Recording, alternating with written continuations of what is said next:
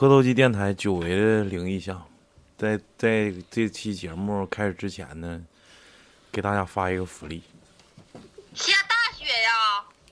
下大雪呀！啊！大家听完这两段这个音频，大家是什么感觉？就是最近东北三省可能会相继飘雪，也是迎来我们二零一九年第一场比较大的雪。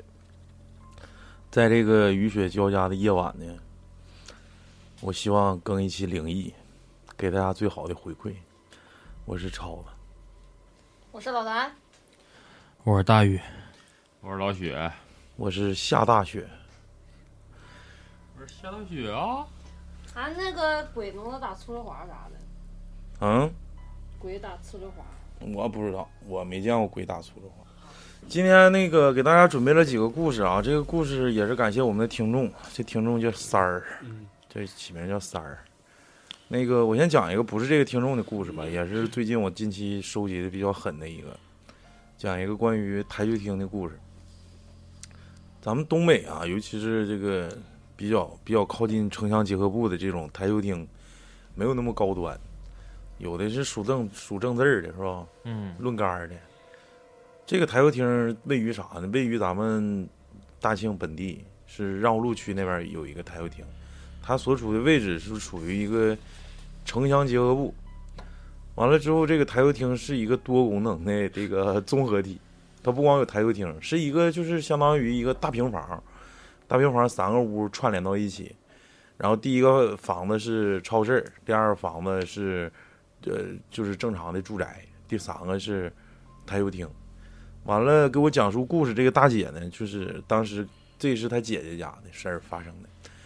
这个台球厅就是在最边上嘛，然后她天天晚上有晚上在那挂杆儿的，挂杆儿用东北话就是说打台麻呀，或者说是不服来干，就赌钱儿的，就赌钱儿的，谁赢谁谁赢谁赢谁得钱的那种。完了，有时候玩的就比较晚，她天天晚上看完台球台球厅就上中间那屋去睡觉了。但是那个这个东屋西屋啊，就是用那种就是玻璃隔着的，就是很明显能看着别的屋是什么什么情况。晚上熄灯睡觉之后，大概也就熄灯十分钟左右吧。突然他就感觉所有的灯都亮了，因为他是跟他母亲还有他的姐一起在那个那个卧室那屋住嘛，完了就。他母亲还跟他在一个床，他就给他母亲摇醒了，说：“妈，谁把灯开了？”他母亲就说：“没开灯，刚才睡觉睡毛愣了吧？”然后他就喊他姐，他姐的床跟他那个床是头对头，完了喊：“姐姐姐，赶紧起来起来！谁把灯开了？这大大半夜这仨灯全开了，多费电！”他姐迷糊起来，看啥开灯？哪开灯？没人开灯啊！他说：“不对不对，赶紧下地开灯。”他这时候就有点犯膈应了，因为他家之前还出现一个事儿。一会儿我我给大家讲这个事儿。他说他当时的感觉就是，他母亲跟他的姐姐同同时感觉这屋里根本就不是感觉，就是看那种状态，就肯定不是说骗他，就是肯定是这屋没开灯。但是对于他来说，这屋灯就是一直都是亮的，三个屋灯都亮。完了之后，他说：“妈，你赶紧下地把那灯都关了。”他说：“没没开灯，关什么灯？没没人开灯。”完了，他他因为他看四外圈都是亮的嘛，所以说他就用余光看的这个床边床头柜的位置，就站有一个人儿，站着一个人儿，就是余光瞅床头柜上站一个人儿，说他形容这个人长啥样啊？虽然没有头发，但是他感觉这个人有长头发，披肩的长发。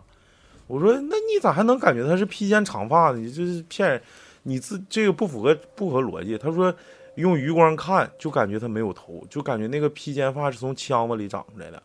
与此同时，他手里还夹着一根烟。他对烟味儿还是比比较敏感的，因为他干看台球厅，一般马完球台，他们有些抽烟的，他就躲躲边上了，不愿意闻那个味儿，然后就离得挺远。但是他这个烟味儿，他母亲跟姐姐从来也不抽烟，屋里不可能有烟味儿。而且他们没住台球室那屋，他住的是这个，这个他他们是这个卧室的屋嘛。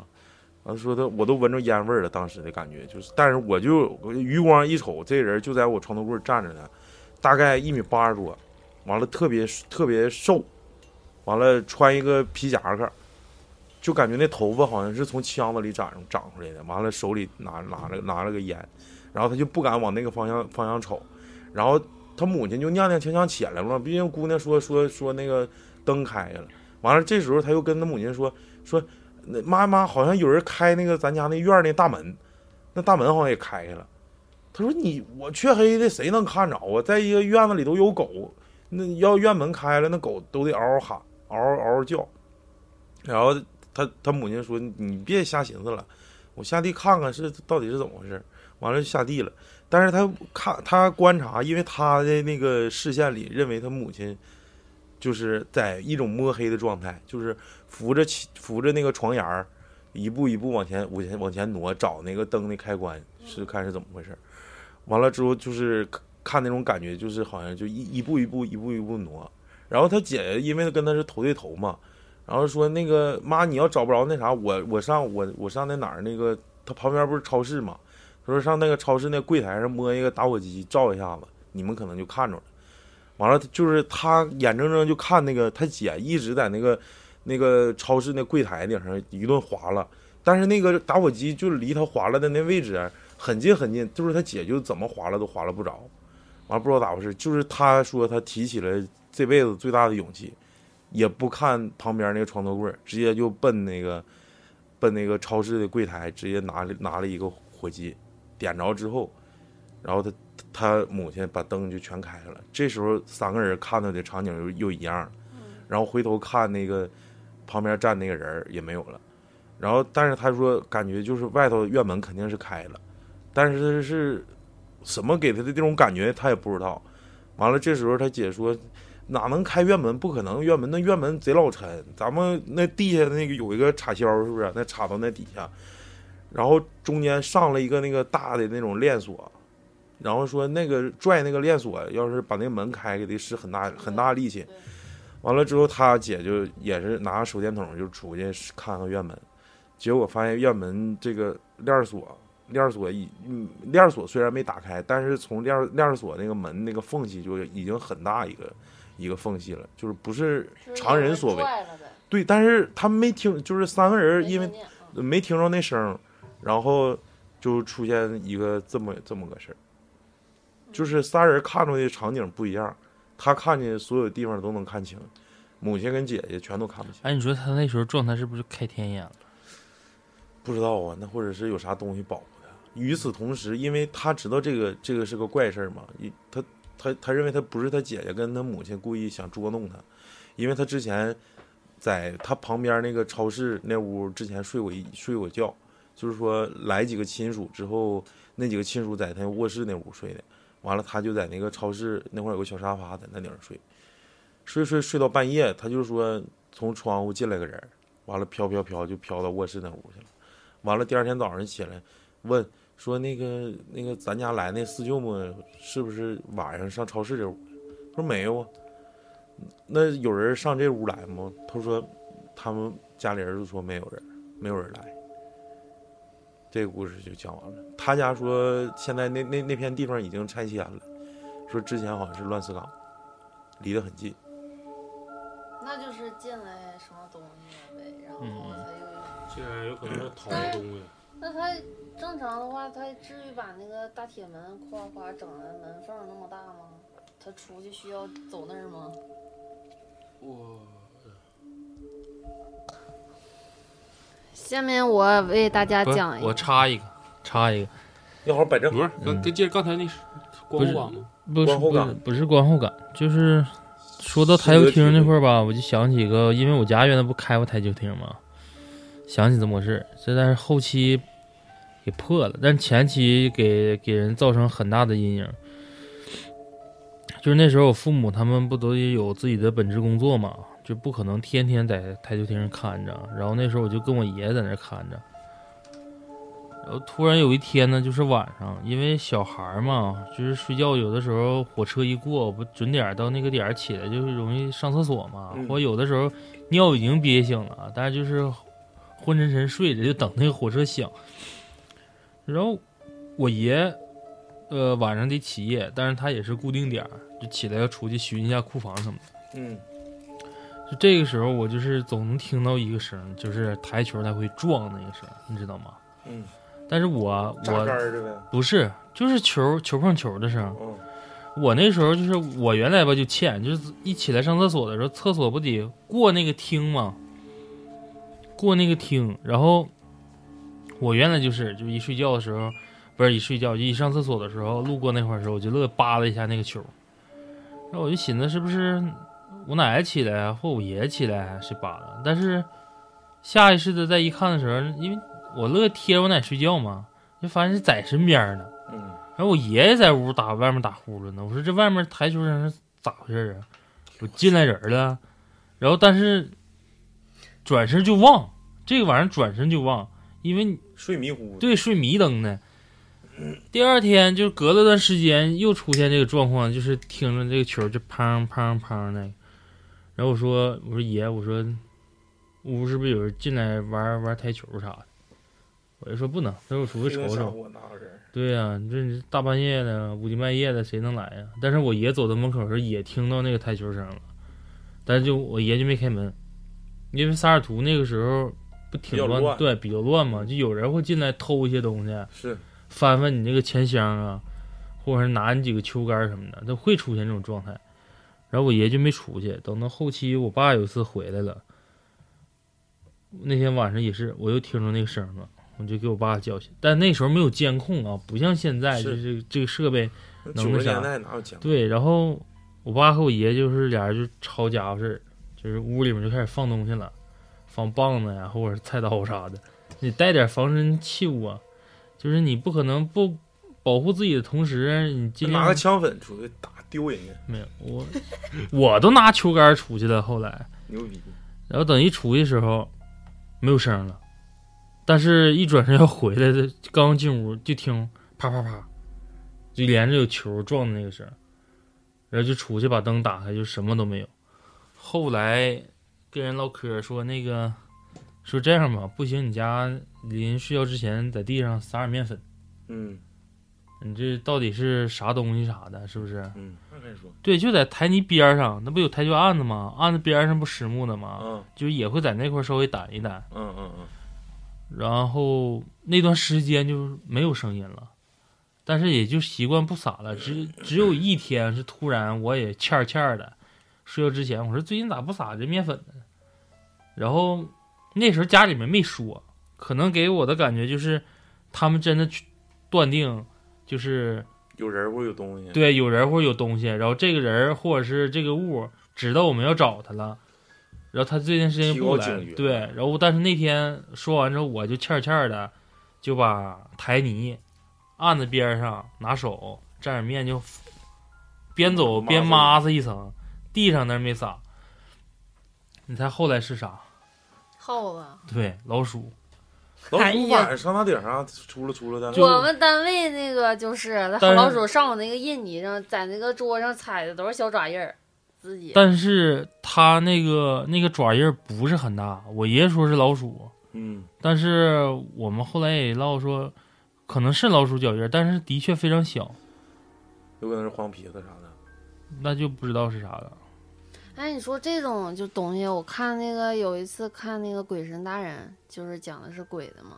他正常的话，他不是会触碰，就是呃咱们现实生活中那些物体啥的呀，他不是不能触碰吗？那那拖鞋走路的事儿怎么解决？对呀，我就想问一下子呀，我也不知道啊。不正常不是他都都摸不着，就是咱们现实生活中那个东西吗？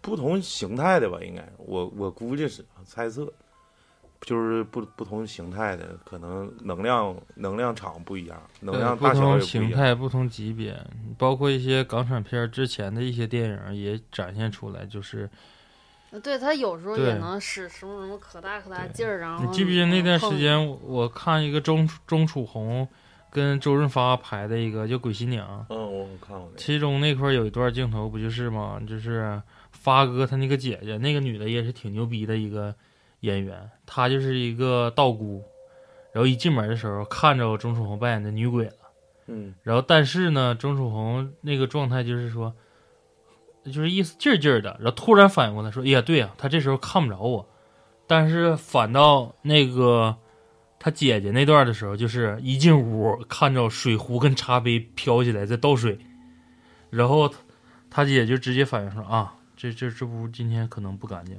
然后转身过去锁门的时候，自己打了个印结，把天眼打开了，然后一回来看着啊，是个女鬼，还站着，还挺好看。行，下面我讲一下咱们听众投稿的三儿三儿为大家带来的一个故事。哎，下面都是他带来的故事，嗯，讲的是一个敲门。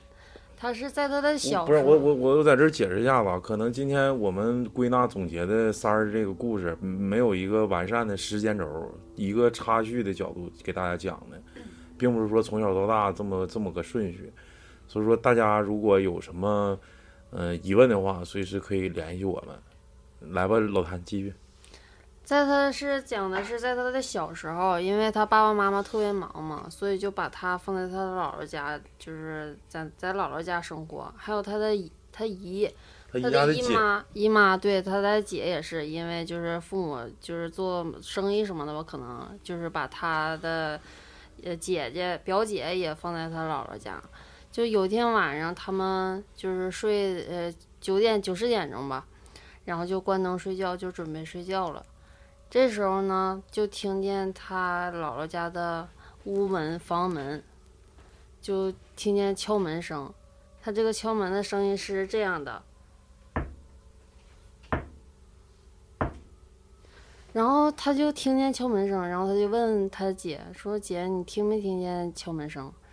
然后他姐就他姐姐说：“那个没听见。”然后这时候门又响了三声，这样匀速的敲。没那么快，慢慢就是特别匀速，就我就不不为大家演示了，就特别匀速，对，特别慢，然后频率基本上都是一样的。然后他他姐就是也听见了，这时候就以为他俩就是都听错了，然后想证实一下这个是不是敲门声，然后他就问问他他的姥姥，然后问问说姥姥你睡了吗？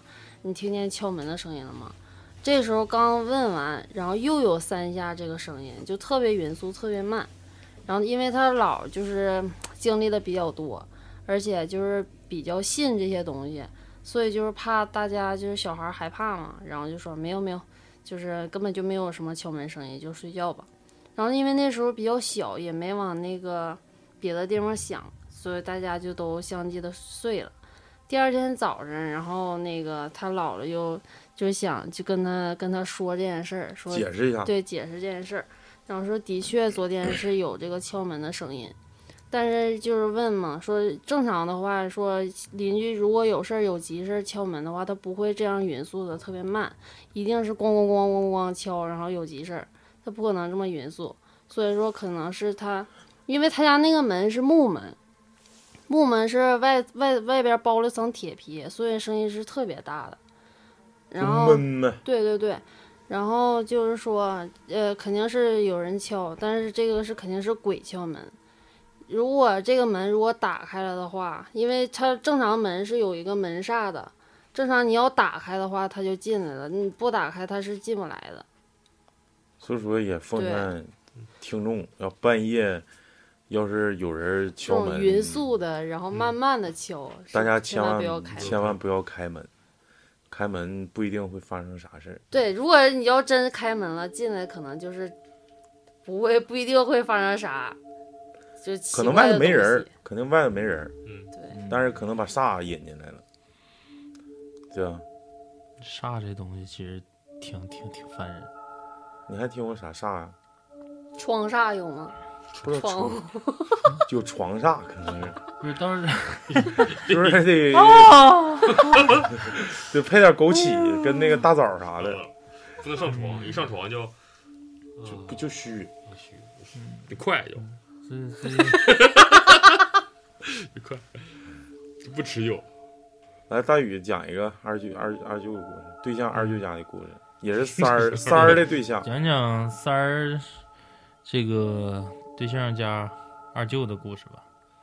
把他就是手拿起，他这个故事吧，其实不算很长，但是也是映着好好了。咱们之前讲述一些东西，就是不会无缘无故家里面出现一个上锁的门。然后他这个就是他对象二舅家吧，他们去串门，我可能记不太清楚了啊。对象是武汉人，对，她是个武汉的妹子。然后去他家，他们做客的时候，就是肯定啊，你这去了之后不能真的把自己当铁了哈，就在那儿啥活不干。嗯，屁股他们一拍对，一坐。这往那一坐，该吃吃，该该撵撵的。你好像说老雪，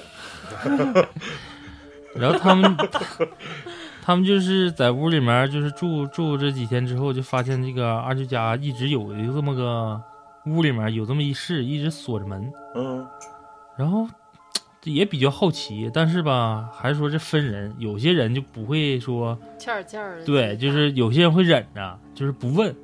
兴许是屋里面会出现，就是这房子可能是租的呀，人家专门锁个门放自己家东西，嗯，然后也有可能是屋里面是人家的，就是供佛龛呢？是要么是佛龛呢，要么是办公室啊，或者是有些东西不方便看着的。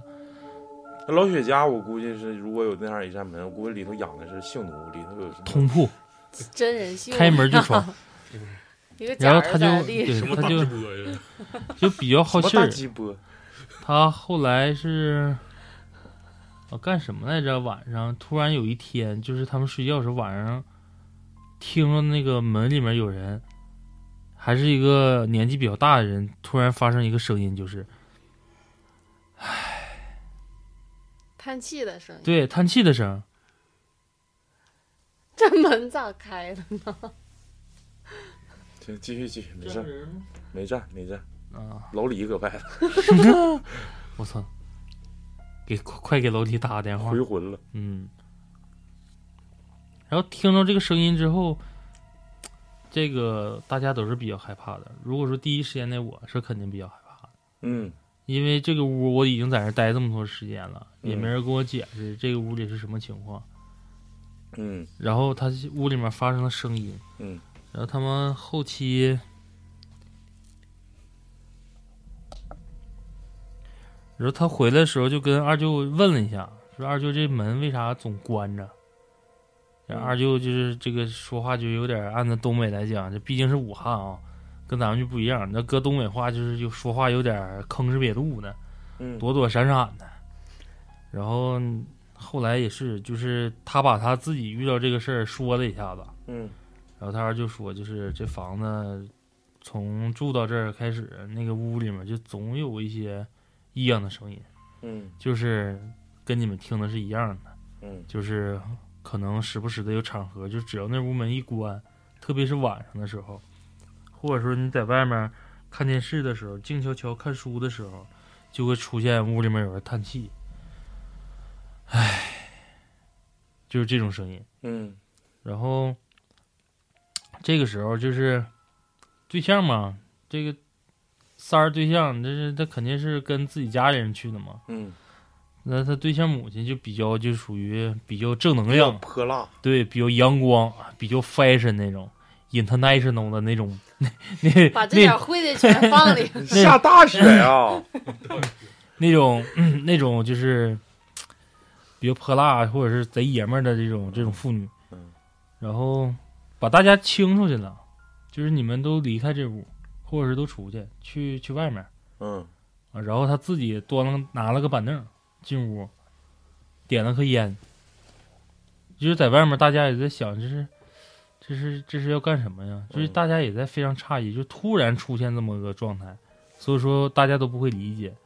但是这个时候就是，嗯，肯定好奇，不可能完全听话，说关门出去啊，对呀，那不更害怕吗？在门口偷听。对，就是就离得远点，但是就在嗯稍微近一点，在偏厅啊或在哪儿听着。这时候就听着屋里面又突然出现，唉，大家你可以脑补一下，就这屋里面已经进去个人了，嗯然后进去那人没有什么声音，突然发生个这么个声音，然后紧接着要么说这个泼辣，就是还他已经进那个屋了，对他已经进那屋了，进了一段时间了，就是之前之之前一直锁着那个屋，对。他母亲进去了。对他母亲进去那个屋，嗯然后还关键是前提是就是你想想他这个行为啊，就他点了颗烟进去的，嗯然后进屋还待了一会儿，突然听着这个声音就，是开始马逼了呗，嗯就是鸡巴急眼了呗。对，然后紧接着你就听着这个，这个这个这这，咱说这个老太太吧，不能说这老太太，说阿姨，嗯，阿姨就炸庙了，说你挨挨挨挨个鸡巴在那挨啊？咋的？你这是没死透啊？你要不行你就出来，出来我再给你重新练一下子。消停眯着，总在那挨挨挨挨啥挨？哎妈逼，对，挨你妈呀，在这块儿，就在那呜呜旋旋的，在那挨挨挨，有事说事儿，没事滚犊子。然后紧接着屋就静了，是他就说一个这么个事儿。那鸡巴吓坏了。嗯，但是我 我觉得这个屋里面突然出声音这种事儿是最烦的，特别是拟人类的这种声音。嗯，嗯，你有你有没有啥感觉？就是这这方面，阴影啊人类阴影没有吧？上次那个咱们那嘉宾 C C 不讲了那个那个会说话的娃娃那个，不也嗯跟那个很很相似吗？那个不电池都鸡巴没，电池都没有了吧？嗯，完了还搁那叫这鸡巴傻逼。讲电池。那你讲吧。这是他家那个门铃是不是啊？，对，三儿新租了一个房子，新租那房子吧，也是平平数比较小，它不是特别大的，五十多平一个小房子，但是是租的。那时候那老式门铃它跟门不是一体的，现在的门都是一体的嘛，外头有个小红钮，一摁里头，嗯，什么什么你好或者是叮咚啥的。对，它这个就是明线拉线的那种，外头有个门铃，外头也是明线，就那种，就就就有点像他妈超市那种，那个你好欢迎欢迎光光临你好欢迎光临那种。不是，他是用的跟六楼这个一样啊。六楼这有吗？也有，也是好像放电池的。对，他那就是放电池的明线，完了之后那个就说在厨房干活儿，完了那时候就是插就是插耳机，搁那干活嘛，完了之后他那个已经因为是租，那之前那都老老那我估计都这么那个我那玩意儿好岁数都比我还得大，就那门铃儿，哎，他为啥不安不买电池安上呢？他他说了他他说预算太太少了，他说是四个电池，四个电池里头俩就这么安了。里里头里头连电池都没有。完了啊之后，那个他说寻思不安了，也没人鸡巴找他。新租房子，小两口搁那住，谁找他们去？一安就就就没安。要买买电池不得十块钱呢，四姐。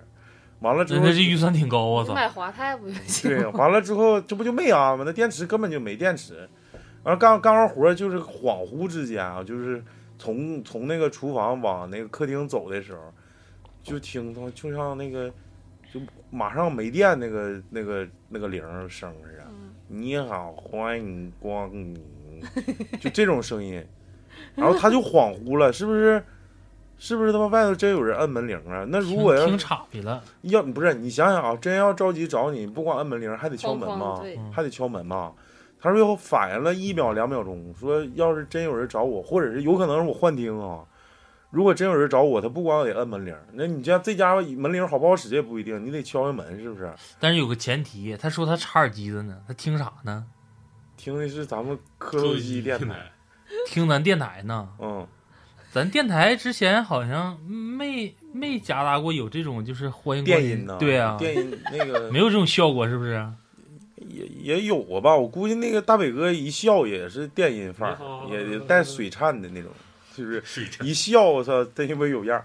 啊，我就继续说啊，说重点，你没人敲门，完了你同时听着这种马上没电嘶嘶啦啦这种这种这种这个这个铃声，而且他那铃根本他妈就没有电池，对，那没电，你说他怎么可能出声呢？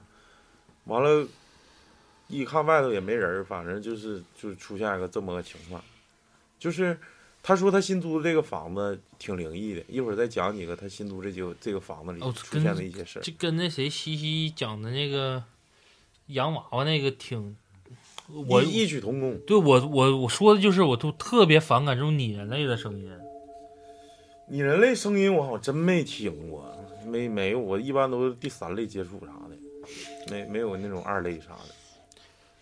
要是说到老李，老李贱，老李给我吓过一次。就我俩刚整完工作室的时候，那屋你不来过吗？那时候就嗯挺空的。嗯然后我第一次把这个床安完之后，也是挺累的，搬挺多东西。我说那我晚上就不走了，就嗯对付睡一宿。夏天嘛，齁逼热。是几点了？他那时候起得早，那个所有破烂就全都堆我那撇那阳台了。我那撇阳台那是有个啥毛病呢？那时候就窗户啊，所有的那个老式窗户啊，各位观众，就是我想去修这个窗户，去买那个腻子。我操，现在五金店是没有腻子的，你知道吗？就是你腻子膏跟腻子粉是没有了。嗯，然后我说那就过段时间像买胶卷似的。对，我说你就想别的招儿吧。他那时候晚上一睡觉，稍微有一点风，那窗就咣啷啷、咣啷啷、咣啷啷响。但是我就后来就比较神经比较大条，对这玩意儿就没啥反应，我就我就睡着了。他早上呢，可能老李起得早，因为现在知道了。他当时那啥，他一开门吧，他没声儿，他不像现在这门，就是平时咱总开，可能油啥就没了。嗯就一开声就比较大，一关门大家也能知道，就这屋进来人了，或者是他上来了，或者是他欠欠的推门说呀睡觉呢，就是整一个这个。他那天就啥声都没吱，就到窗台那块翻东西，哎呦我操！就哗啦哗啦的。然后我睡的就懵登那种情况下，我也没看点儿，我就抬头瞅了一眼窗户，就是没人。然后我还起来瞅一眼，没有人，但是可能就是一个时间差，他翻完了之后过去了，然后我就感觉可能就是风大吹的那个塑料袋儿破烂那些盒子可能有些声响。嗯，等到我一躺下，过会儿又翻，等我再一一扫余光一扫，发现有个人影，哎呦我操！然后我看一眼，晚上啊，我晚上啊偏早吧，就蒙蒙亮那个时候，三四点钟，对四五点钟。然后我就扫一眼，我说我说老李啊，我说你干啥呢？嘚啥呢？在这块儿，我就消停点儿。他可能是没听着，还没应话。哎呦我操！我操，这给我气的。但这个时候我就想，我说是不是得起来瞅一眼呢？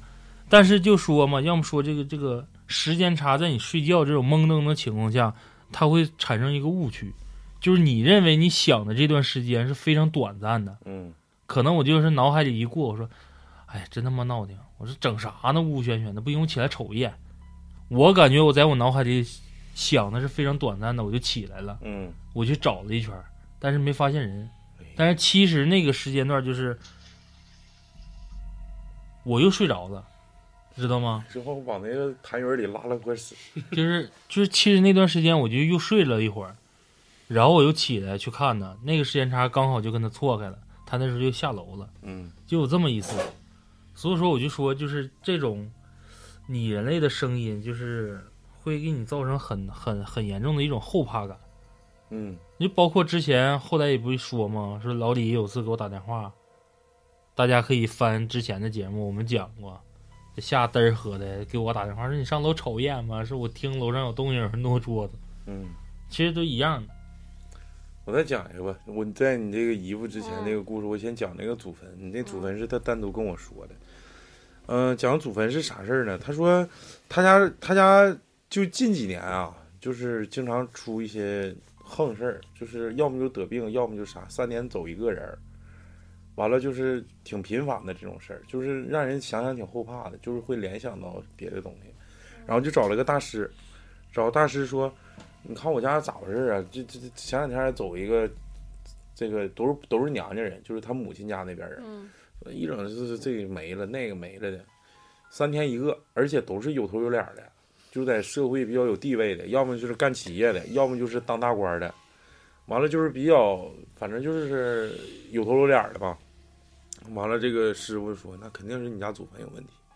说我家祖坟没问题呀、我家祖坟在那个就是大连那边儿，呃，背山面海，然后也是都是家里那祖坟那块儿还有人照顾，而且都是挺有钱的，不可能亏待说自己家呀，不可能出现这事儿。他说肯定有问题，不信你就回去看去。完了，一共仨人，一共死，一共九连着九年嘛，死了三个嘛。第一第第第一个三年死一个，第二个三年死一个，第三个三年又死一个。完了之后，最后死的那个就是下一个故事要提到这个二姨夫。然后他说这不对，这这连着死俩，完了又马上又死一个，二姨夫也是挺挺挺有头有脸的。完了不对，然后就赶紧就开车回老家，说看看自己家祖坟。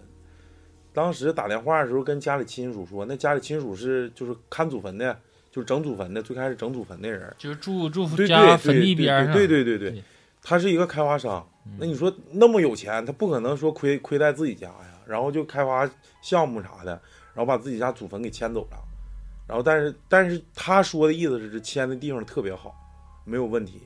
结果他母亲回去一看，那根本那迁的地方就跟烂死岗烂死岗子差不多，小坟包连头连冒那头都没了，基本上都是平的了。那咋没找那开发商呢？就是也是可能也忙，也不是也长时间没有休憩呗，或者是当时找找那人也找的也不对，看地方也不好，有可能是光签了，签完之后，但是没人去没维护，对，没没维护，人去。对，然后就说说白了还是没人去。对，完了就说这事儿嘛，完了说到祖坟，结果一看那祖坟就是老祖宗那个那个坟洞，就有三个洞，完了这不又回来找那大师说，我回祖坟看了，的确有问题。那个亲属跟我说那祖坟挺好，结果一看不行。他说是不是有三个洞？他说对，一共三个洞。他说你这三个洞必须堵上，如果堵不上就得拿人来堵。哎呦，反正堵仨，你家以后也不一定能有啥事儿，但是怎么恶性发展的咱就不知道。但是你现在目的就是把这仨洞堵上，回去赶紧又把祖坟修缮了一下。但是死的这个第三个人里头就是他二姨夫，特别厉害的一个，社会比较比较比较名流吧。比较有地位的。对，嗯，你说到那这祖坟这个人祖祖上咋没找着这开发商给他整？啊，那你说自己家亲属也没法说，对就跟我就是好几股，就是比如说就叔辈爷爷什么叔叔，就是嗯别的股的你人，你要走的不是是很近的时候，这就疏远。你这超子一说到这儿的时候，我就想起那个，嗯，我跟我小舅我俩唠嗑的时候，他在呃那时候是我第一次去南京，我然后看了一些这些古庙嘛、寺庙什么的，然后聊天聊到这么一个事儿。但那个时候啊，对灵异应该没啥概念，但是超子刚才突然想祖坟的事儿，我才想起来，他经手过这么一个官司。就是他也是说，他从业这么多年，作为律师来讲，碰上这个比较难打、官司比较奇葩的，就是骨灰崩错了这么个事儿。然后还有说骨灰没找着这么个事儿，就是说吗，嗯，沾点儿，就是要不是你就别说了，不是沾点儿，是，呃，是属于说咱说 A B 吧，说是其实正常来讲是这个炉，有些人讲究不是说想练第一炉嘛，头颅对，头炉，呃，正常排的应该是 A，但是呢，这个 B 呢，就家里面就对，就家里面比较有权有势的，就夹了个三儿，他先练的，但是呢，就是因为现场沟通的原因，工作人员不知道这个事儿，嗯，然后练的时候，先不是 B 加三练的吗？但是 B 加这个时候人也在门口等着呢。嗯，但是 A 呢也都完事儿了，也给推进去了。但这个中间可能就是出了点问题，就是后场啊、后厅可能出现问题了，有的可能是在大厅，或者有的可能是在那个比较私密那个，嗯，花钱比较多那种单独的一个厅。就是 A 把 B 的骨灰领走了，嗯，因为工作人员疏忽嘛。但 A 还纳闷呢，说：“咦，这么快？”还说二十分钟，对，啊人说说你家不头颅吗？这肯定快呀。说啊，就这么回事儿，就是 A 把 B 的给领走了，但是 B 的这这段呢，就是人家说就是我们家把骨灰就寄存在这儿，就是告诉他烧完了之后，人 B 家就都撤了，嗯，他就是留留一个两个家里人，完了没，留都撤了，因为就说都认识，就是直接都一趟安排了，嗯，就比较麻烦，就是他们可能不会对这个东西比较重视，你知道吗？嗯然后等后期出现个啥问题呢？也是因为关系比较好才聊到这儿呢。就是这个 B 他家就是生意开始直线下降，啊，就是做啥啥亏。再不就是干完活之后钱打进去了，钱儿回不来。嗯，不给钱，然后也不是说对，也不是说不给你结，就是暂时就是结不了拖吧拖吧，拖着，然后整的就是家里面这个流动资金呢，就固定资产很高个主，嗯，但是流动资金没了之后，他都赶不上外面捡破烂的。就资金链断了，对，就是你啥都干不了你出去加个油或者给机给手机充个话费都困难，就没有钱了。就是然后接接踵而至的就是各种就是安全事故。嗯，人说这是咋回事呢？但是咱说有钱人多多少少会有人信这个东西，嗯，就去算了一下子，算完之后说你你家这不孝啊，说咋的？是你让人身首异处啊？你这个连个窝都没有。然后说啥意思？没听懂。说师傅你给好好说呗。说大概意思就是你家是不是有长辈去世了？嗯他说对呀。他说啊，是不是你们直系亲属？他说不是直系亲属，就像超子说的，就是其实是直系，但这个轴吧就有点偏。嗯但是就是因为岁数大了，因为他自己家毕竟自己的父母还活着，嗯，可能就把就像我家之前似的，把把我那个大爷啊啥的那不是就是把把把把我那些什么姑姥啊，就都都接过来，就是我爷爷的妹妹什么的都接到自己家这面，嗯然后让让我爷爷这个我们我不父母那段去给他们养老送终，嗯，然后他说我们给他那啥了，都就是啥对啊、都这处理的挺好啊，都给他安排到那儿了。他说不对，他说你们回去看看吧。这时候就回到殡仪馆了。呃，这个事儿呢不是在大庆啊，这个地方咱也不说了，因为这个的确是出过很大问题。然后他们去了，去了，结果在殡仪馆没找着这个人的登记，嗯就骨灰也没找着，嗯骨灰也没找着。然后等到这，要么说好巧不巧碰上个啥事儿呢？A 家嗯也闹事儿了。也出怪事儿呗。就也出怪事儿了，就孩子得病，说这是就让人吓着了，或家里面出事儿了。然后人家那边算完之后，我就想这这算这俩人都挺狠。嗯算完之后给找过来，就是怎么呢？说，嗯，意思就是你家也是父辈儿那个出问题了，然后你去看看吧。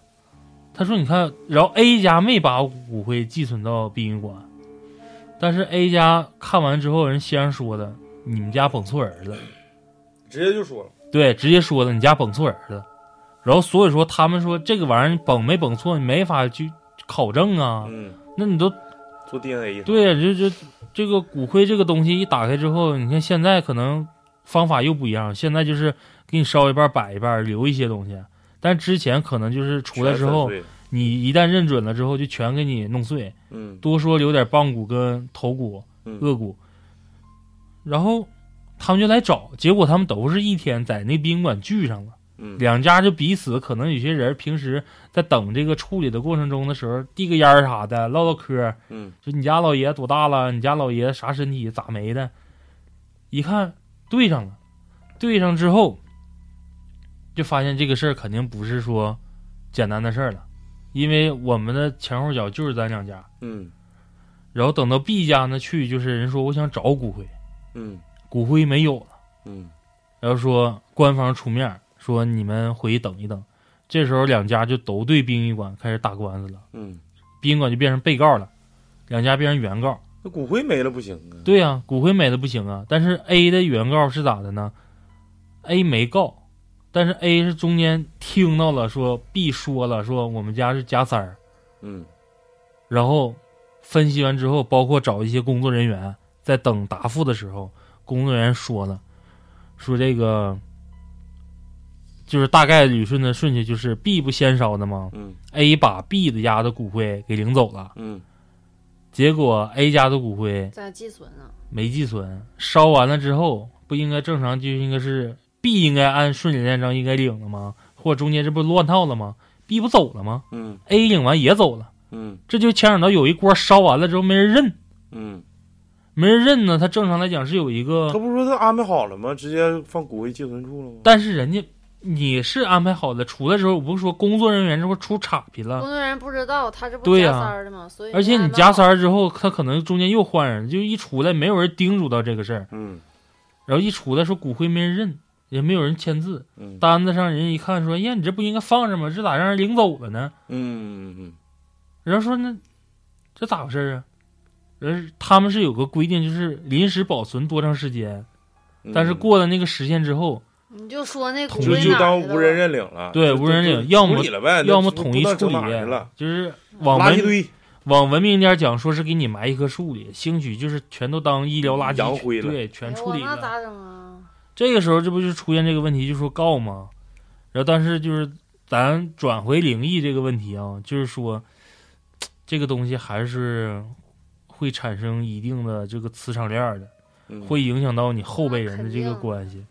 还是尊重逝者吧。对对有些事儿虽然说关系没那么近，但是你最起码人在你这儿没的，你说养老送终完事儿之后，你得把人骨灰领着呀。你这嗯你上点心，你自己家人都不上心，本来加三儿的，花不花钱都不知道。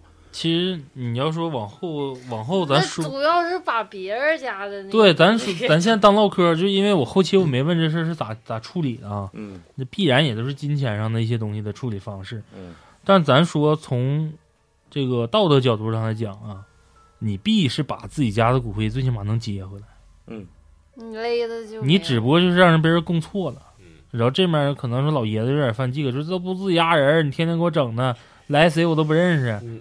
但你现在 A 是最闹的，是没都没有了，对，啥都没有了，就广告你那棵树，就是你说你这个从念想也好，还有啥的，这个整个就给你打破了。说的这么闹心呢？来讲二姨夫故事，因为刚呃，因为刚才嘛，刚才刚讲完一个祖坟，第第三个三年不是死的是他二姨夫嘛，也是特别有头有脸的。然后就是三儿是一个啥人呢？我我认为啊，就跟他接触，虽然时间很短，但是感觉他是稍微沾点灵异体质，就是有一些感应在里头。有一我感觉不光是他，他媳妇儿他全家都应该都沾点儿，对，包括他母亲。嗯，然后说啥事儿呢？就是讲他二姨夫嘛，二姨夫就是没之前，就是马上就要没的时候，他当突然感觉到就是特别不舒服，就特别不得劲儿，可能是胸闷呢或气短呢，就那难受。完了给他母亲打电话，说妈，我咋这么闹心呢？是不是我姥家出点啥事儿啊？然后他他母亲就说，哎，我也感觉我也闹心，我给你姥儿打个电话，问问到底有没有啥事儿。结果又给姥姥打电话，说家里咋样啊？是不是有啥事儿啊？我这好几天忙啊，没没时间回去，有没有啥事儿啊？你有事儿提前说。啥事儿没有，没没事儿，不用惦记了，行了。完了之后就就就他们俩就娘俩刚感应到这没多长时间，突然就是，呃，有有有一次他他们去他二二姨二姨家嘛，就是母亲的这个姐姐家，没记差别，没记差别。完了说进那个小区院里的时候，那小区院里不可能有那个香烛的那个味道对。然后三儿一进院里就闻着特别浓烈的香烛味道，然后就感觉有一种特别不祥的预感。然后走到楼道里，就那种香香烛的味道就更浓烈了。然后上到二姨家，他二姨家住三楼嘛，她住三楼，住三楼一一一上楼要正常人家不可能开门，结果那门就开着呢，那肯定是出事儿了。一进去之后看那个二姨夫遗像已经摆在那个客厅里头了，就是他的感应是非常强的，就是哭的，就是直接在门外就哭瘫了的那种感觉，因为二二姨夫对他平时都特别好。然后他同时还讲一个故事，就是说二姨夫在生前，他小的时候，他们就是三儿小的时候，二姨夫特别爱玩红白机，就那任天堂，然后这不是有病了吗？弥留弥留之际，这个当时三儿玩的那个游戏叫世嘉游戏机，可能是六十四位吧，还是三十二位的那种，就在那个他不之前不也交代过，他在姥姥家住，跟他表姐，表姐应该就是二姨跟二姨夫家的孩子。完了之后说那个那个二姨夫身体越来越不好了，但是也愿意玩儿，那人到啥时候都愿意玩儿。然后说三儿不行，你把那个呃你那游戏机给二姨夫玩玩。然后二姨夫就坐在他姐姐那个床上，对着电视机开始玩他那个世嘉。他有特别强烈印象，就是因为住坐的是他的他姐姐的房子，就他姐姐的床，他姐不就相当于二姨夫的姑娘嘛。完了之后，就是二姨夫走之后，那个床因为是死人坐过的床，或者是用过的这这些用品都得要烧掉，所以说把那个床收拾的挺干净的，外头那个褥子呀、床被窝呀、什么什么枕头呀，全都撸掉，全都扔了，呃，全都烧掉了。完了之后，晚上这不是二姨夫刚办完丧事儿嘛，然后他回他姥姥家住，他就在那躺嘛，因为他两个床，他自己住那个床跟他姐姐那个床是在一个屋里的，就是并列的两个单人床，然后他姐姐那个床是比较新的，就是那个呃床垫儿外面那包装都没拆，就是塑料皮子那那那都没拆，然后他晚上睡着睡着觉，他因为他是面对床，也就是像面对着墙，也就是说背对着他姐姐睡的那个床，然后他就感觉到听着一个声音，而且特别清晰，他绝对没有说做梦或者说幻听，而且一直都听着那个声音，就像撕塑料布的声音，就是挣扎着，对对对，挣挣扎着着使劲使劲扯那个他那个，呃，就是有点像床垫塑料布的那种声音，就是使劲拽那个塑料布。但是那屋里就他一个人啊，他他知道他姐姐回去得守灵，不能在他姥姥家住，自己在那屋，而且那个床是他二姨夫之前玩游戏机坐过的床，他就听这个声音，一直一直听，听了他妈半宿。他说他也他也不敢回头，说万一看回头看着二姨夫在那床上坐着，他就吓傻逼了。但是他一直听着，就就他绝对不是幻听，就是那个床上传来的声音。因为前面说是他得癌症死的，是不是他躺在床上，然后疼啥的，但是不但是但是我听三儿形容，应该他二姨夫得病期间没没在姥姥家治病，就是不是在一直在他姐家姐姐那个床，只是有一个场景，就是他二姨夫在那个床上玩游戏机，就是说有一种挣扎的感觉，就是特别难过，然后去扯那个塑料布，嘎吱嘎吱嘎吱嘎吱。可能是通过某种媒介回来的，想玩游戏机，结果发现有个东西给我挡在这儿了，有啥东西给他挡的？塑料布吗？那从哪儿出来的？床垫子或者什么的，你快拉倒啊！或者某个空间穿过来。或者说他是觉得，或者他觉得三儿玩的太次了，没开挂，抓抓抓。哎呦我天！但是这家里没有宠物，要是有宠物就知道这这种声音一旦发出的时候，瞅都不带瞅的。那反正挺离奇吧，因为是前后脚嘛，嗯，就是弥留之际的时候，在那床上玩过游戏机，然后也是姨夫刚死的第一天，就床上就发出异响，其实他都我觉得不要害怕，哪怕你回头碰上的真看着的是你二姨夫在那儿，也也没有啥。你快拉倒吧！我自己我不想再回想了。就算是自己亲的亲的贼亲的，你看着也害怕。你那也太吓人了，你那个以后有机会你喝完酒你再讲，你那个太他妈吓人。不是我讲过在电台，我现在我在没讲过，讲过，没讲过我现在回想这还害怕，就不能让自己想，爷爷奶奶的故事，就就最亲最亲也害怕。就是那是的确是，嗯，那那次有有一年，我记得我上鲅鱼圈旅游，清明节，清明节去旅游，待了一天，往返路程就得两天，待了一天半，好像在那儿。晚上就在那个日租房睡觉，喝点酒，就梦着我姥了，就是能感觉到自己的体温在降低，而且能闻着一股臭味儿。哎，真的，我老回头那一刹那，真的给我吓坏了。就是一个特别灰，就是我形容那个场景，就是我没去过的一个房间。然后一推门，我老背对着我，然后他一转头，就是脸色紫灰的那种感觉。完了，同时进屋能闻着一股奇怪的味道，特别难闻的一种味道，不知道是啥。但是咱们说了这些之后，你会发现害怕的不是针对这个人，而是空间，场景，对而是对，而是说你的场景。这个这个道理就跟，好比说你小时候那个跟朋友见面的时候，突然发现这小孩儿可能闹闹闹掉他妈粪坑里了，或者那种，臭水坑子，哎呀，你你离我远点，你这咋咋这么臭呢？身上怎么的？其实我感觉这个道理是相通的。我对你这人本身没有任何的反感，我也知道你是我的亲人，但是毕竟是阴阳已分，但是一见面的时候，肯定还是说思念会占很多一大对，很大一部分就是。我当时也是感觉，我要能多跟他相处一段时间，但是一一一这个梦就很快就过去了。嗯对瞬间就没。对，然后你想跟他相处，但是没有这机会了，但但是是同时又是感觉到特别害怕、特别难受，嗯就那种压抑的感觉。我就我我姥姥去世那阵儿，就隔了很长时间，我梦着过一次。我不跟你们学过吗？但是嗯电台里面一直没说。我本身对这个不是很那啥，因为我妹也一直听咱们电台，她嗯虽说没在咱群里。嗯，那个时候我就做梦是梦着我的场景，就是突然回到小时候，然后我和我弟在那个床上赖床，然后我母亲过来把那个床一掀开，就是你想想小时候这种睡觉睡正得劲儿，然后把被掀开是最烦人的。然后你还搁那抢被，就这个时候，突然就是有这么个声音，竟然都几点了，该起来吃喝粥了，粥都给你们插好了，咸菜也给你们切完了，你的丸子我给你炸完了，你看看这丸子，等会儿你妈该揍你们，就大概这么一句话。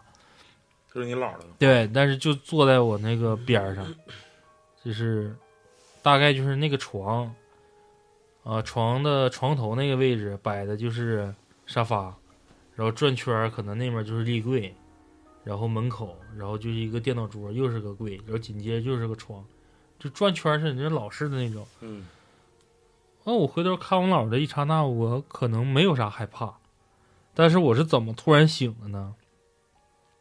是我看了一眼我姥儿的眼睛，我盯着她的眼睛，然后眼睛不是正常人眼睛这个黑色的，是红色的，然后就是就是我说哎姥姥，我说当时的状态是，就有点空间有点纠结那种状态，我不知道我是小时候还是说我是。做梦，对，就当时是特别乱的，我现在有点说不清。但是我突然看到那个眼睛的一刹那的时候，眼睛的颜色变了，变成红色，然后我一下就反应过来，就是我姥儿已经没了。我现在做梦，我梦着我姥儿，然后他再对我一笑，我就一下就醒了，但是不是害怕，嘿嘿。不是不是害怕，来一个张老师儿子离奇自缢的故事，哦，这个，这也是那三儿三儿的故事提供的。啊，开始表演了啊。就是三儿，他他的姥爷，刚最开始是三儿的姥爷，就是有点难受，就身体各方面不舒服，然后各种事儿也不断，然后就是那个三儿的妈妈母亲。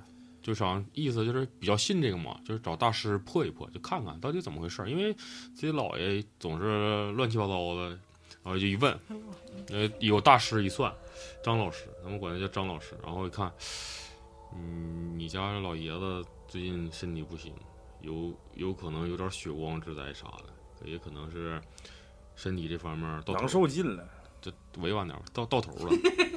到然后你这委婉然后那个那个三儿的母亲就说了：“那不行啊，我家不差钱，续续一张，续一杯。给我那个，然后那个张老师，张老师就说了，这不是钱的钱不钱的事儿，然后有点我我到时候给你看看吧。然后那个三儿他妈说这不是钱的事儿，嘎摔一打，嗯行，你等会儿我给你画个符，然后你到时候画完符以后，就是到晚上的时候你就给他烧了吧。不是，当时张大师是说三儿形容张大师的动作特别像林正英老师，哦哦哦，那我就是拿一张纸撕吧撕吧变成七个小人手拉手，哦对对对，完了说晚晚上两点左右去把这个烧了，对在十字路口烧了。然后他母亲感觉挺挺害怕，不敢不敢去，这个我我都已经出钱出到这个地步了，你就送佛送到西，十字路口这好事做到底。然后张老师张老师瞅瞅钱，行，我给你晚上给你烧了吧。然后三儿的三儿的母亲就回去了，然后隔天一隔天一问，就是说这个事儿嘛，那个张老师就说我已经给你办完了，然后你就没事儿了。然后那个三儿的母亲就满怀欣喜的嘛，就走了。然后过了一段时间，然后就是张老师家就有点变故，因为那个张老师给自己家的那个就事儿给平了嘛，正常人人情往来得看一看呢。然后张那个三儿的母亲就一去看，说是张老师家的儿子，就是头拴个皮带在暖气上吊死了，然后就是跟来回问问关心一下嘛，就是说前几天就那个对也也怪那个张老师的媳妇儿神经比较大条，遇到啥事儿没鸡巴事儿没鸡巴事儿，你爹算命我给你算过去，然后没跟张老师学，就是头几天，这那个张老师的孩子就做梦，那个做梦梦到一个就是白胡老头儿，跟那个跟他儿子说来玩儿，来玩儿，啥都有来玩儿，然后那个他儿子跟他妈学，那个妈，我做梦梦着个老头儿，老头带我说去玩儿去，啥玩啥好玩儿都有。然后他老婆就说没鸡巴逼事儿，瞎鸡巴做梦，你想我鸡巴玩啥？然后连做三天梦。因为这个事儿，张老婆张老师的媳妇儿心也挺大，也没跟他学，张老婆，嗯，心也挺大，也没跟他学，这就没逼事儿呗。然后第三天过完后，第四天，然后他的儿子回来了嘛。张老师平时就算命算这些也挺忙，就没当没关心，没当回事儿，就感觉他那儿子回来以后就直直接进屋了。然后他想问问他媳妇咋回事了，今天儿子反常吗？然后他媳妇说没逼事儿，人跟小孩淘气呗，今天跟谁闹别扭，明天跟谁闹别扭，就进屋了。然后他她老公张老师心想也是，孩子到这年龄了，然后就没当回事儿。第二天做好早饭，然后叫儿子嘛，起床吃饭了，然后屋里没动静嘛，那叫了几遍，心想俺这个装傻逼呢。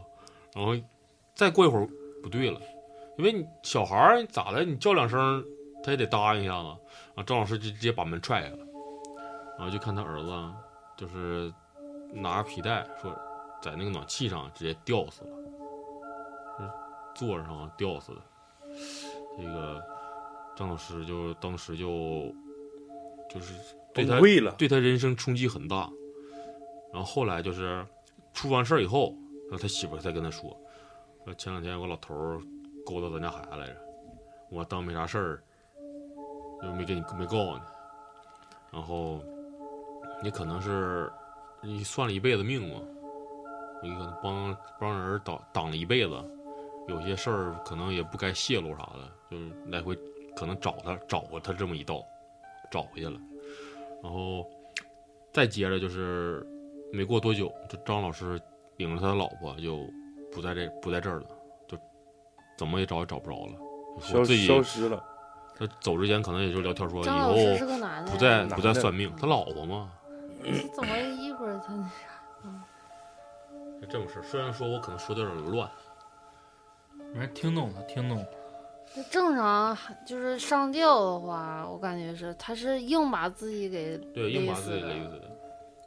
嗯，反正我遇到过几次，对对，因为那时候我奶住那小区就是比较比较就是回迁房嘛，回迁楼，然后好多邻居都是家境比较贫寒的，然后就是经常的老头老太太在一起打麻将，或者是夏天在外头打对主、打升级，嗯，呃，突然就是一段时间，挺长时间没看着那老头了。有个老头得他妈估计得两周没出现在大家的视野里，都是空巢老人，可能孩子在外头打工上大城市了，也没时间管。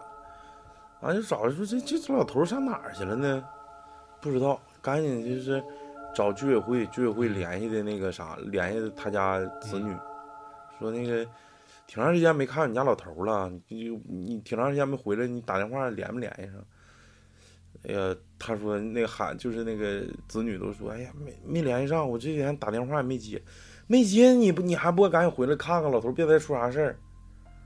结果这一回来，推开门看老头儿同样也是在暖气片上自己上吊吊死，就是回来都硬了，那都都死老长时间了。哎，你说的应该是是不是那个就是他梦见那个老头儿，就是拽着他的腿，这勾魂儿我估计是勾勾有可能就是那个帮那个他姥爷，我只是就就这么猜测，帮他挡一刀。是，那那天烧替身儿也不知道是谁烧的，谁的不知道，不是说是张老师在自己家的十字路口烧的，跟不跟他儿让他儿子跟一起去了啥的，这都不知道，不知道。嗯，因为只是猜想嘛。对，泄露。泄露这么多天机，该找你倒找回来了。嗯嗯，但是如果张老师他家有那个保家仙儿的话，他会提醒的呀。就是正常的话，有的可以做梦了就算提醒了吧？嗯，做梦就算提醒了。那么怨他自己。那主要也是怨跟他他媳妇儿。怨他媳妇儿，人家媳妇儿都说没逼事儿，而且很有可能，咱说句不好听的，说狠点儿的，就是张老师可能做了一些不该做的事情，这就是天谴的一种。嗯，其实啊，对，这对咱们来说可能是救这个人，但是对老天来说，我就是他该死了，你不能不能救他，对，你救他就不对，就逆反天理了嘛。嗯，来一个那个哎呦我的妈呀！哪个？老老公那个，老公，嗯哎呀，这个老公老公这个这三儿这个就是这个骚儿真多你。听完之后啥感觉？所以说我说之前说的嘛，就本人可以讲这个粉丝们投稿的任何这个题材的东西，但是对于这种鬼传话这个题材，是我最最反感的一种。对，的确的确非常反感。其实三儿这块儿讲的就是，嗯，他跟他媳妇儿他们不新租个房子嘛，嗯，然后就是可能就是传话了，刚才谁说话呢？我刚听声是看我，这是什么？这什么屁语是吗？然后这个就是到新家肯定会打扫打扫一番，是不是？嗯，但他就觉得就是怎么说呢？因为之前不是门铃也嗯有出问题吗？嗯然后他家三儿他家还养养猫，嗯养猫咪，三只猫咪哈。嗯然后这个时候就是可能屋子毕竟是租的，他可能感觉磁场或者是归属感没有，嗯就认为这个屋子不属于自己，还是临时的这么一个家，呃，可能还是稍稍有一些不适应。他但是陆续呢，嗯、他出现过几次什么现象呢？就是他发现总有白光往一个屋子里的方向去跑。嗯然后他刚开始没有反应，他怕跟他媳妇儿学完之后吧，他媳妇儿胆儿比较小，但是后来也是阴差阳错，俩人聊天的时候，他媳妇儿跟他说的也是，说总感觉屋子那个那个屋那块儿总有光进去，然后突然有一天就是他媳妇看着了，然后跟他说又看着了，说你看没看着有个白光过去进那屋？他说能不能是咱家小白？就是他家那只小白猫。然后他老那个三儿就说：“哎呀，不要瞎想，哪有那么多说头啊？是不是啊？这玩意儿毕竟咱家有猫，因为养猫的人心里面都有一个执念，就是猫毕竟能帮你挡一挡这东西，它属于驱邪的。但是这里面不得说吗，驱邪还是黑猫黑猫比黑猫比较狠。他也有黑猫，嗯，对，但是所以说他不会往这面想。嗯然后等到这个时候呢，就发生个什么事儿呢？就是三儿在门外看电视玩玩耍呢，就男生嘛，就在外面装装大尾巴狼，也休息休息。然后媳妇儿在外在那个厨房忙着的时候，啊、但是那个前提是门好像应该是关着的吧，还是虚掩？应该是虚掩状。嗯然后那天三儿的状态也不是很好，然后他媳妇儿就喊了一句“老公”，然后他就是啊答应了一声，等会儿他也在忙活一些事儿，可能就是玩游戏或怎么的，就有点不耐烦，然后又喊了一声“老公”。哎，我这个语调有点不一样的哈，嗯就是大家脑补一下，我是三喊了三遍“老公，老公，老公”，声音是非常平仄，是属于在一个调上的。嗯他有点喊的有点不耐烦了，说你你这着什么急呀？你喊我干啥呀？在这呜呜喧喧的，我去瞅一瞅吧。等忙完了进厨房的时候，就正常来讲啊，就是女生在喊自己老公或喊自己男朋友的时候，一声应答，二声不动，三声没屁的时候，基本上你再见他面儿，就属于大姨妈来的时候那种爆炸式的发脾气。你我喊你，你心里没个数啊？那在干嘛啥呢？嗯他推门看到自己媳妇儿的时候，他媳妇儿是就小白人儿，就正常该忙忙，该干活干活。他这时候就跟他媳妇儿搭了一个话，说你你叫我啥事儿啊？说啊没啥事儿了，嗯，你该忙啥忙啥去吧。他说啊，然后他也是鬼使神差的问了一嘴，你刚喊我几遍这时候的状态就跟咱们现在的情景一样，突然冷场。不是，我现在后背都发麻。对，突然冷场，就是他媳妇说：“你你问这话啥意思？你别吓唬我，你啥事啥事儿啊？”然后三儿想了想，我估计当时的内心也是挣扎了一番，还是问出了这疑问，说：“你到底喊了我几遍？”然后他媳妇说：“喊了你一遍呢。”他说：“啊，那我答应你了吗？”他说：“你答应了。”他说：“答应那啥？”他说：“我喊完老公之后，那边告我等会儿啊。”他说答应啊了几遍，然后三儿跟他说：“那我答应了几遍？”他说我我就听着一遍呢。他说，但是我在外面听你喊了我三遍，而且我三次都回你了，就是这么个事儿。哦，操！你看我我我都麻了，我我特别那个就贼麻。对我特别反感就是这种鬼传话的事儿，但是鬼传话不是说这种鬼或者是发生这种灵异事件之后，这个这个东西会对你造成一些什么影响？它可能就是个小淘气鬼，就是出来一走一过或者碰着了之后跟你玩耍。但是就是这个传话这个东西会让你产生一些无限的联想，让你后怕。所问非所答，说完说完之后，提完的问题之后会有很大的变化。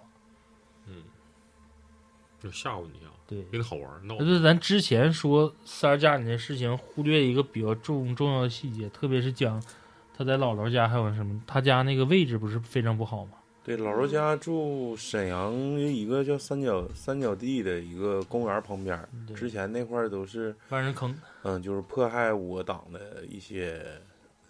恶性的这种历史事件发生的地方，所以说这个磁场啊，还有那个风水啊，不是特别好。嗯，所以说经常会出现这样这样的事儿。我给大家再再再讲一个吧，这个我来我来给大家讲，讲一个在他姥姥家发生的一个保姆身上发生的一个故事。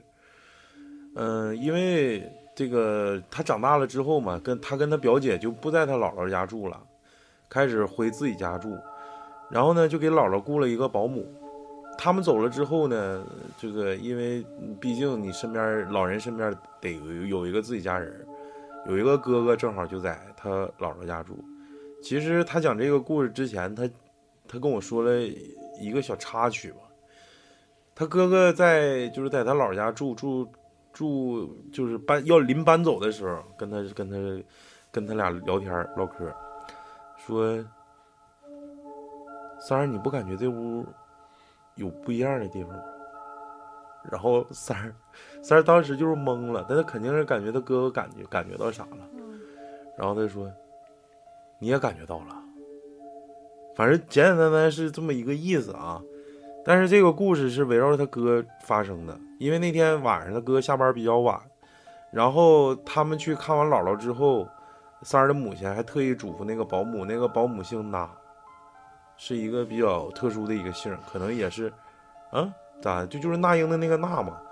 那个那个那，其实我跟大家解释一下，就是东北这个满族比较常常用的一个姓。满族有姓金的，有姓那的，有姓有姓皮的，这些都是比较特殊的一种姓，可能之前什么跟叶赫那拉这种复姓有关系。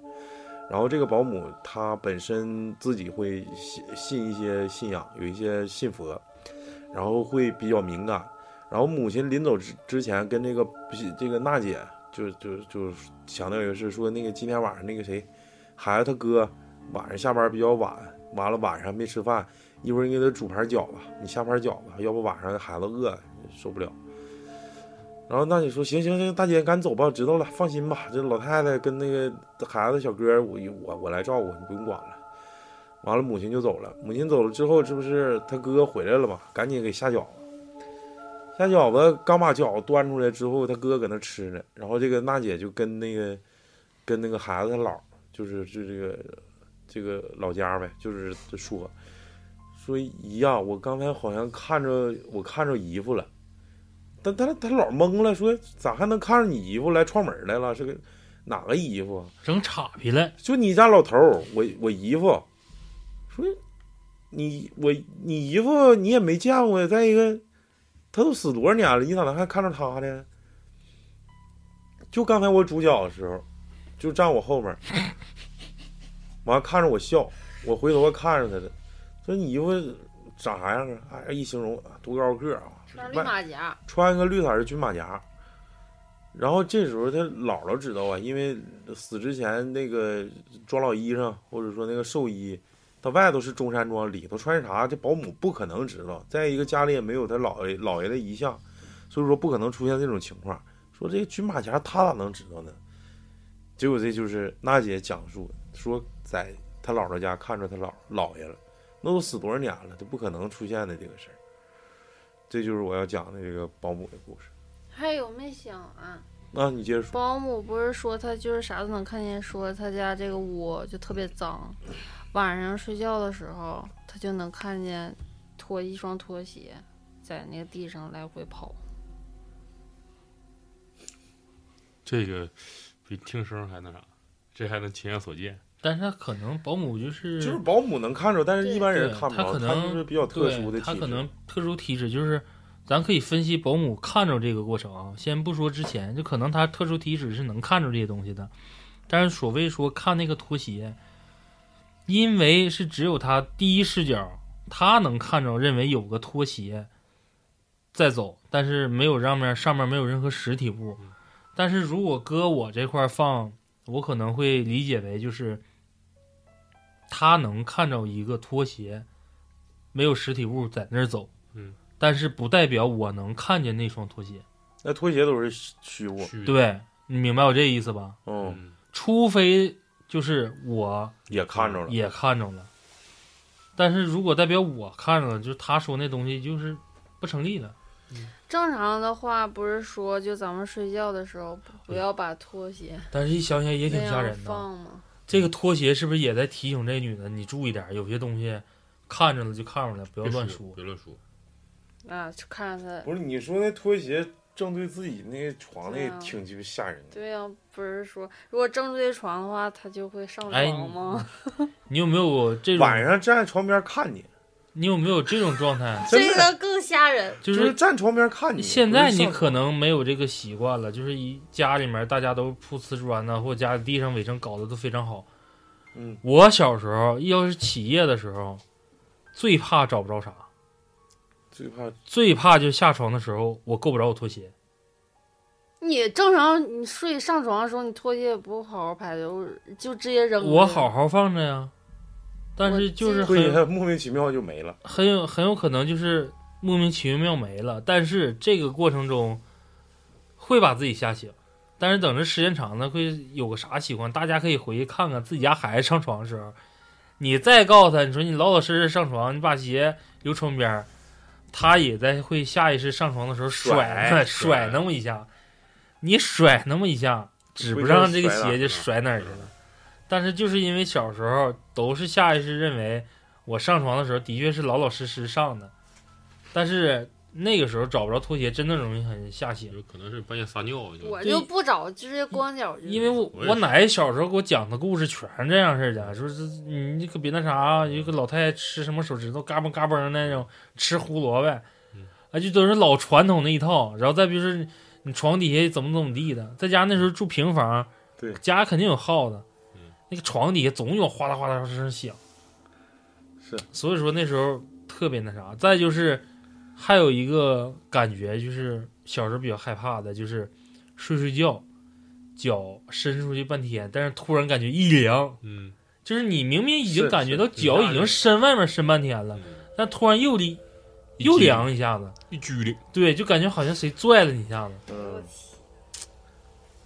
感觉就是只要是床以外的地方都是不安全的地方。对，不不背以外，这个背以外。面积又缩小。来讲一个那个母亲梦魇的故事，这个这是三儿的母亲的故事，都是三儿的。三儿的母亲的故事。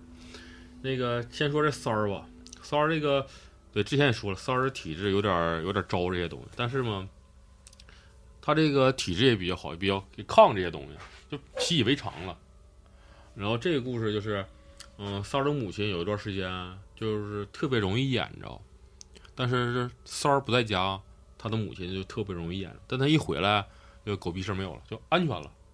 就那时候也可能是三儿年轻，就阳气比较旺盛，就天天喝酒啥的，就比较壮啥的，一般鬼啥不敢过来。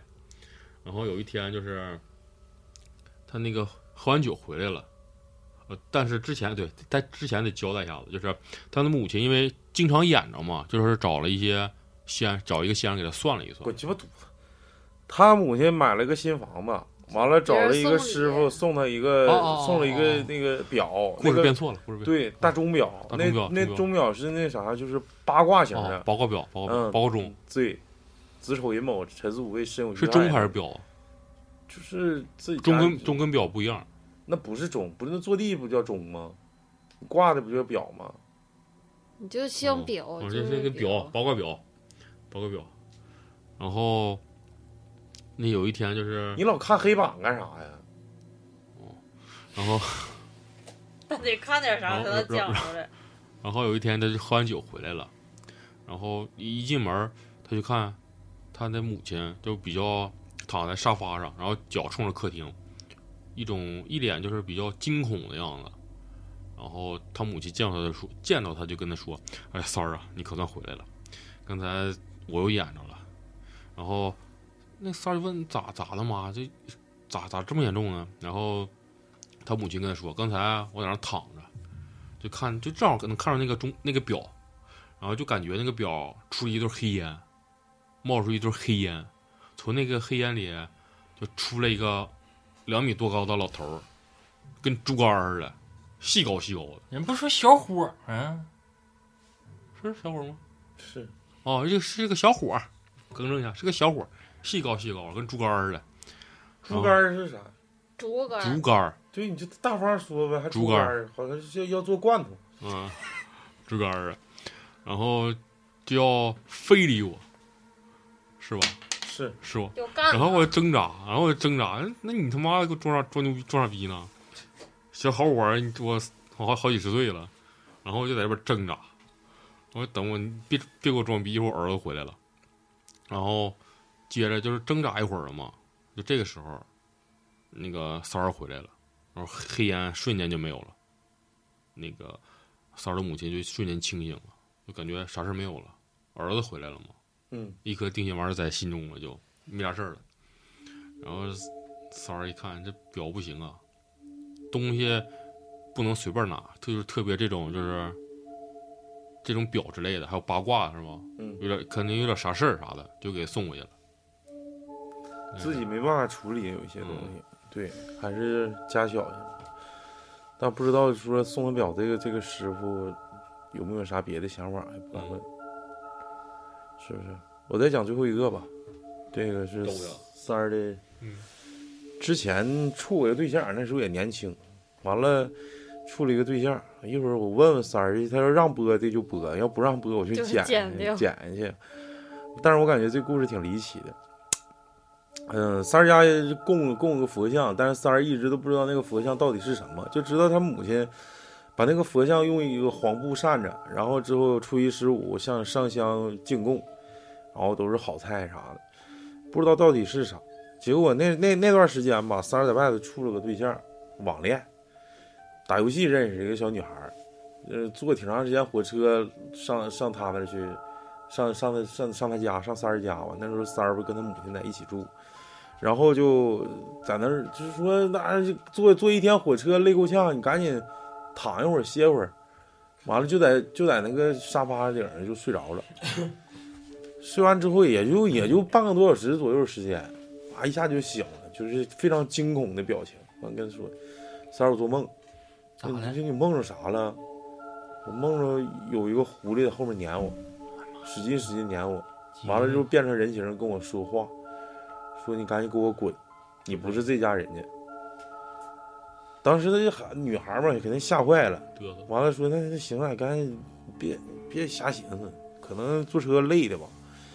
完了，后来这个这女孩这不是得出去住，你们上上酒店嘛？你不能一直给人家住。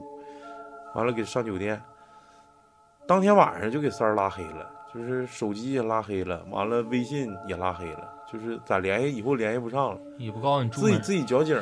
嗯，完了，三儿就把这个事儿跟自己母亲说，说我那找个对象来上他家住一宿，说做梦了，没住一宿，住一会儿，待一会儿，待待半拉点儿，就是在在那在那个那个沙发上睡半拉点儿，说做梦，他说梦啥了？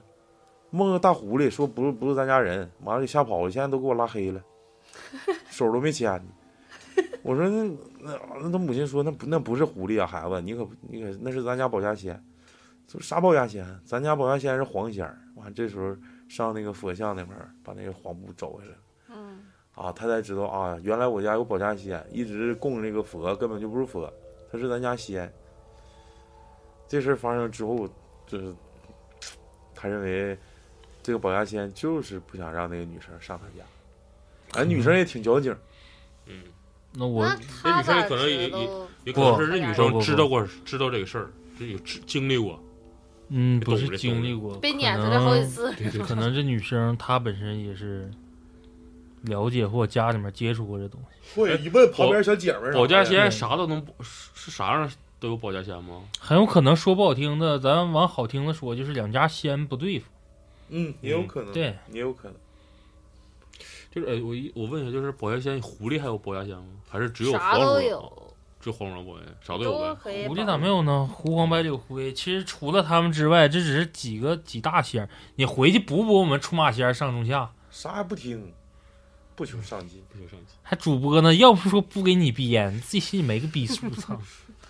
我也我也不出马，我也不出马，你可以出马，我不出。下大雪了，下大雪了，大白场都不让回家了。你好像卖真鸡蛋，真下雪了。